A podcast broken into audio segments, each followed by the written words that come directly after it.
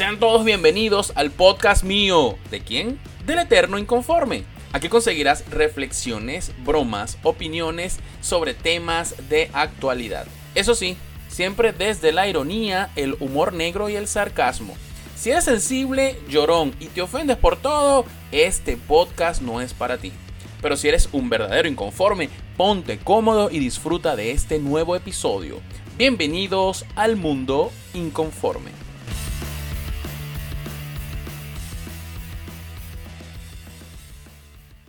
Bienvenidos inconformes una vez más a un episodio de Mi Mundo Inconforme. Esta vez voy a hablar de algo que seguramente ustedes han escuchado por allí. Y bueno, yo les voy a contar un poquito de mi testimonio, de mi testimonio de cuarentena. A ver, quiero hablar de las narcoseries. Una cosa que ha sonado muchísimo desde hace 3, 4 años para acá. Pero, a ver, no, más. Las narcoseries tienen por lo menos una década entre nosotros. Pero de hace 3, 4, 5 años para acá, ha habido una especie de cacería de brujas y de censura de, acerca de estas series. Y bueno, ha habido una serie de conjeturas y de vainas y que sí, que tal, que es malo, que no sé qué más. Bueno, lo cierto del caso es que existen las narcoseries o las narconovelas, como también se les conoce. Y bueno, yo les digo, yo he estado eh, parte del año pasado y en diciembre estuve disfrutando muchísimo de Narcos eh, por Netflix. Narcos México, que la estoy terminando ahorita de ver. Bueno, ¿quién no vio la serie de Pablo Escobar? Eh, en fin, la serie de, del Chapo, El Señor de los Cielos, El Cartel de los Sapos. en fin, hay una gran cantidad, hay un arsenal de, de esas series. Yo no las he visto todas, ¿ok? Pero sí, sí, sin duda es un género que atrae mucho. Así que bueno, yo quise hacer una, un análisis de esto y de desmitificar un, poquito la guerra que le han hecho a estas, a estas series, ¿ok? Mi opinión inconforme al respecto, tú podrás tener la tuya, pero lo cierto, lo cierto es que yo que las he visto, yo que las he consumido, las estoy viendo, repito, estoy terminando de ver ahorita Narcos México, me parece que son unas producciones brutales, son arrechísimas. Si no las has visto, anda y busca, están en YouTube, están en Netflix, mm, descárgalas, míralas, de verdad que sí. Mi, mi opinión al respecto la voy a resumir en 5 o 6 puntos por los cuales yo pienso que, que sí, las narcoseries es importante verlas. Al contrario de como dicen muchos huevones por allí que quieren prohibirlas y que dicen que tal, que, eh, que esto le hace un daño al país, un daño a, nuestra historia y tal. No, no, no, no. A ver, primero que nada, entendamos, ver una narcoserie no es de tierrugos, no es de tierrugos. Lo cierto es que es un tema que atrae, genera mucho morbo. Y por supuesto, recordemos que la gente de barrios, la gente marginal, ve mucho novela, sin duda alguna. Pero si tú no eres tierrugo, no vives en Petare, y quieres lanzarte un maratón de estas series, eso no te va a hacer tierrugo. Así que tranquilo.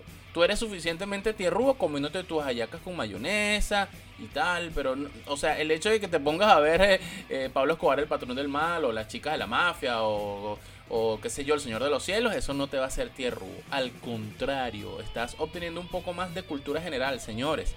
Esas narcoseries la mayoría, muchas están basadas en historias de la vida real, de vainas que pasaron. Son la historia, son parte de nuestra historia latinoamericana, colombiana, mexicana, centroamericana. Entonces, coño, pana, si nosotros somos latinos o vivimos en Estados Unidos, emigramos, qué sé yo, estamos de una u otra forma vinculados con esa historia. Entonces, creo que me parece importante que sepamos esa vaina desde mi punto de vista es importante que sepamos la historia. Si tú te mudas para Medellín, emigras y llegas a Medellín y ves que todo hay un tema, una conversación en torno a esa cultura, marico, tienes que estar enterado. No, yo no puedo hablar de Pablo Escobar porque eso me hace tierrugo. Uy, eso me hace narco. No, huevón, tienes que estar enterado. Y, para estar enterado, qué mejor que ver una serie que, coño, que está resumida, está documentada.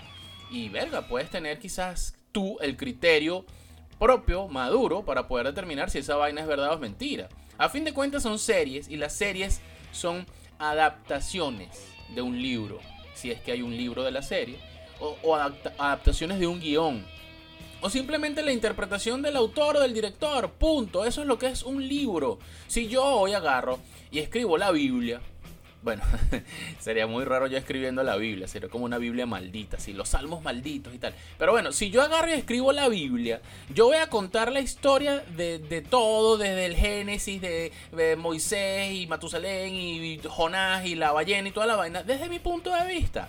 Es una adaptación. ¿Se imaginan? La Biblia según el Eterno Inconforme. Sería rechísimo. Pero es una adaptación. Entonces, coño, si tú ves la historia de Pablo Escobar, de México, del Chapo Guzmán, del cartel de Jalisco, qué sé yo, coño, son unas adaptaciones. Entonces, verga, también tienes que entender un poco que es un tema de versión, visión, interpretación. Sucede exactamente igual con el tema de la comedia. La comedia, el chiste, una rutina Coño, cuando nos burlamos de verga, ¿tú te imaginas una cucaracha hablando con otra diciéndole, verga, marico, qué bolas, en esta comida hay que de comida? En esta casa hay que de comida. Sí, ¿por qué? Coño, porque estoy en la casa de Diosdado. Coño, las cucarachas de Diosdado son gordas, pero las cucarachas de los chavistas que apoyan a Diosdado son flacas, por ejemplo. O sea, estamos haciendo un chiste. No te puedes ofender porque te comparen a ti chavistas con cucarachas. O sí. pero en fin, es decir, hay gente que se ofende por toda esta vaina. Pero bueno, Fíjense que es un tema bastante interesante.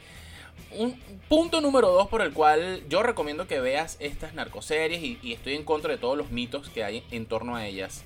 Coño, muestran una realidad que pocos muestran. ¿Quiénes son esos pocos? Los medios de televisión, o mejor dicho, los medios de comunicación.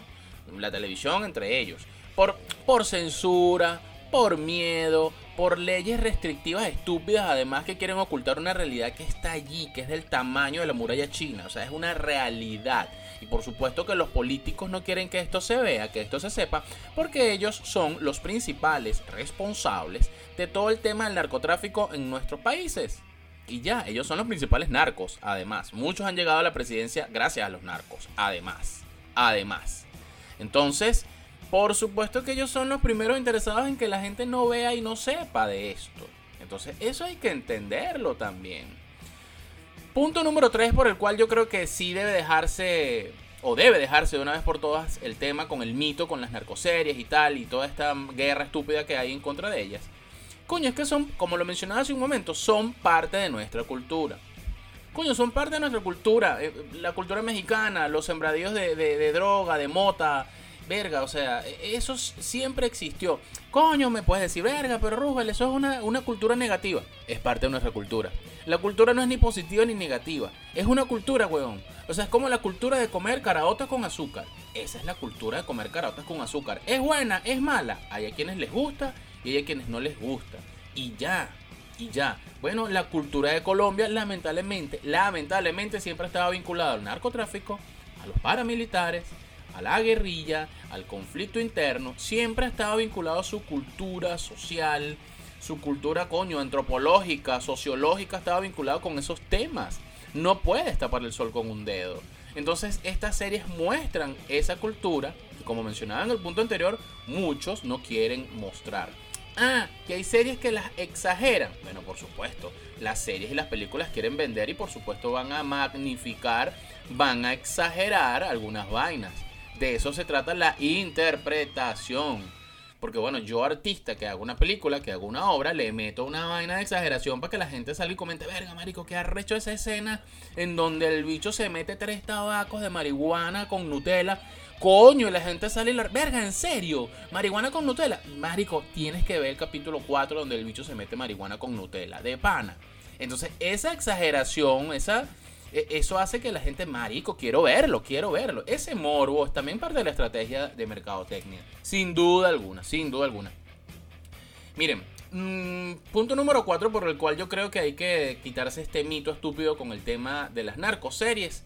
Es que, eh, bueno, también demuestran el morbo de la sociedad. La sociedad es morbosa, morbosa con temas prohibidos. Claro que sí, cuando hay un accidente en la autopista, que hay tres muertos, un carro chocado, un autobús partido por la mitad y tal. ¿Por qué es la cola? La cola es porque la gente se para a ayudar, ¿no? La cola es porque la gente se pone a ver. La gente se va despacito, saca el teléfono, toma fotos, graba. E, entonces escriben en Twitter, aquí hay 14, muestros, 14 muertos. Yo lo vi. Yo, primero yo. Twitter, hashtag muertos que joden la autopista Vallecoche. O sea, la gente es morbosa por naturaleza. Entonces estos temas prohibidos, censurados, que quieren ocultar, por supuesto que generan atracción por parte de las audiencias. Es normal nuestro morbo social. Saber, verga, el tema de las prepagos, el tema del verga, la droga, Pablo Escobar, coño, qué bola, verga, las mansiones, las quintas, los culos, los reales, los políticos. Ese morbo nos atrae. Es una realidad. Es un, eso es como que, coño, como, como que los gatos son curiosos, chicos. Los gatos son curiosos. Bueno, la gente es morbosa. Ya, punto. Entonces, coño, hay que entender que, bueno, los que hacen series y los que hacen películas, Hollywood, mercadeo, publicidad, juegan con ese morbo. Y ya, coño, entiéndanlo. Otro punto por el cual yo creo debe acabarse este mito pendejo en, en torno a las narcoseries es que prohibirlas no va a cambiar la realidad. Prohibirlas no va a cambiar el problema. Coño, miren, eso es como la estupidez de hace también como 7, 8 años acá en Venezuela con el tema de los videojuegos. Vamos a prohibir los videojuegos violentos porque tal, que no sé qué más. Se prohibieron los videojuegos, eso fue creo que en el año 2000, corríjanme ustedes, 2010, 2012, 2011, por ahí. Verga, entonces un peo, entonces los, que vendían videojuegos tenían que quitarle la carátula, entonces los que jugábamos Call of, Call of Duty, los que compramos Xbox o PlayStation, un huevo un huevo. Prohibidos los videojuegos. En Mercado Libre, pero cerraron un poco de cuentas. No, no, un huevo pelado. Eso bajó la violencia en Venezuela y en América Latina también. Bajó la violencia. Hay menos muertos. Hay menos malandros. Hay menos corrupción. No, no.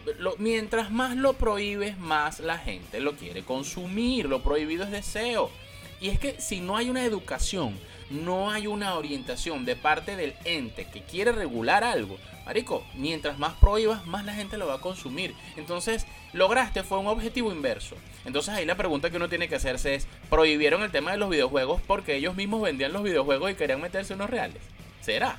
Entonces es, es absurdo, es absurdo. Mientras más prohíbas las narcoseries, más la gente las va a querer ver. ¿Por qué me la prohíbes? ¿Por qué no quieres que lo vea? ¿Qué dicen allí que es tan grave que, te, señala? ¿Por qué? ¿Qué ocultas? Entonces, eso hay que entenderlo. Eso hay que entenderlo. Eh, sucede lo mismo con los carteles eso de no fumar también hace como 5 o 6 años. Carteles de no fumar obligatorios en todos los edificios, locales, eh, tiendas, restaurantes, etc. La gente ha dejado de fumar. Han sacado estadísticas de cómo ha sido el descenso del consumo de las tabacaleras en Venezuela. ¿Han, sacado eso? No, no. Simplemente gastaron un coñazo de plata en unos anuncios de no fume, fumar es malo, pero no, no, no ha bajado, ni yo creo que no ha bajado el índice de muertos por cáncer de pulmón, ni ha bajado el índice de los nuevos fumadores, ni ha bajado el consumo de tabaco en Venezuela. Hablo solamente de Venezuela, ni hablar de América Latina ni hablar del mundo. Entonces, estas, estas normas de, de prohibir o de señalar algo lejos de lograr su cometido, lo que hacen es que más gente quiera consumir. Entonces, de verdad que son, son, son bien estúpidos. O sea, las series, hay que entender esto. Las series son una realidad de la sociedad. No nuestra sociedad es una realidad de las series. No, no, no, no. No, no funciona así, señores. Eso hay que entenderlo. Además, ya con todo este, este poco de series, Narcos, Vaina, Narcos México, El Chapo, El Chepo, El Chema, en fin, que hay un coñazo, les digo, yo tengo ahí un poco por ver. Este, porque me gustan las que son históricas, no me gustan las noveleras, porque coño, eh, eh, coño, sí, entonces Mariluna, y entonces se casó con el carajo, pero el carajo era narco, y entonces pasaban cocaína, esas, que, las que son con novelas no me gustan tanto. Coño, pero las que son históricas, sí, pana, verga, entender el tema del, narcotráfico en Colombia. entender el tema del narcotráfico en México es parte, digo, de nuestra historia que debemos entender porque esos países han tenido que irse a esa parte del narcotráfico porque los gobiernos y los políticos no le han dado oportunidades a la gente de hacer otras vainas. Punto. Y no han combatido lo que tienen que combatir. Y se han mm, puesto en componente y en complicidad con los narcos para poder lograr su objetivo de montarse en el poder. Lo cual a mí me lleva a pensar de forma inconforme. Imagínense ustedes una serie narcos en Venezuela. ¿Ah? Yo, miren, me uno a ese llamado. Ya vimos Narcos, la primera, la primera parte. Luego vino Narcos México. Ahora yo exijo que exista Narcos Venezuela. Tiene que existir. El cartel de los soles, Diosdado, ¿ah? los narcos sobrinos, Silita, ¿ah? a esas llamadas, mire, ¿qué tal? Sí, monta tantas panelas en la vaina, en el avión, en los barcos, atún y beba. Ah, nadie habla de eso. nadie habla de las cisternas de agua, las cisternas de PDVSA que, que, que se consiguieron adentro con kilos y kilos y kilos de cocaína. De las avionetas que han caído en Centroamérica y que vienen de Venezuela. Con, con eh, eh, marcadas con siglas del ejército de Venezuela o de PDVSA. Nadie habla de eso, o muy pocas personas. A mí me gustaría ver, repito, una serie, Narcos Venezuela. Así que bueno, inconformes. Eh, yo quería hablar de este tema porque de verdad es un tema, es un tema, coño, interesante. Es un tema muy, muy interesante. Muchos se hacen la vista gorda y quieren darse los ofendidos con esto. Dejen la ridiculez. Dejen la ridiculez. El narcotráfico, señores, la narcovida o el narcoestilo de vida es una vaina que está en nuestra sociedad. Está allí. Está allí. Y hay que señalarlo. Y hay que verlo. Y hay que entenderlo para que nosotros podamos orientar a los chamos y decirle, mira, weón, o sea, mira toda esa vaina. Ninguno de esos narcos termina bien. Y yo sé que habrá gente que pudiera decir, coño, pero no terminan bien. Mira cómo están los narcos boliburgueses. Esta historia no ha terminado. Esta historia, señores, con los narcoboliburgueses no ha terminado. Así que estamos, yo creo que apenas estamos, bueno, estamos en la temporada 21. estamos en la temporada 21.